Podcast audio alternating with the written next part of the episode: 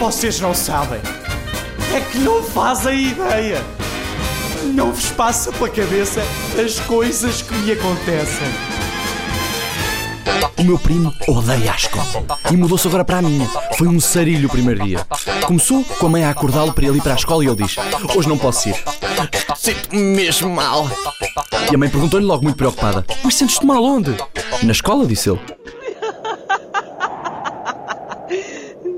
Claro que fez tudo para chegar atrasado. E quando entra na sala, a professora perguntou-lhe: É o primeiro dia e chega assim atrasado? A que é que se deve o seu atraso? Faz favor. Não ouviu o despertador, professora? Estava a dormir? A aula continuou e começaram a falar de fábulas. A propósito da que estavam a falar, a professora perguntou-lhe: O que é que diz a raposa quando não consegue chegar às uvas, Diogo? E o meu primo respondeu: Ou arranjam prateleiras mais baixas ou nunca mais venha a este supermercado. É maluco? Adaptado das mil piadas irresistíveis do Jerónimo Stilton.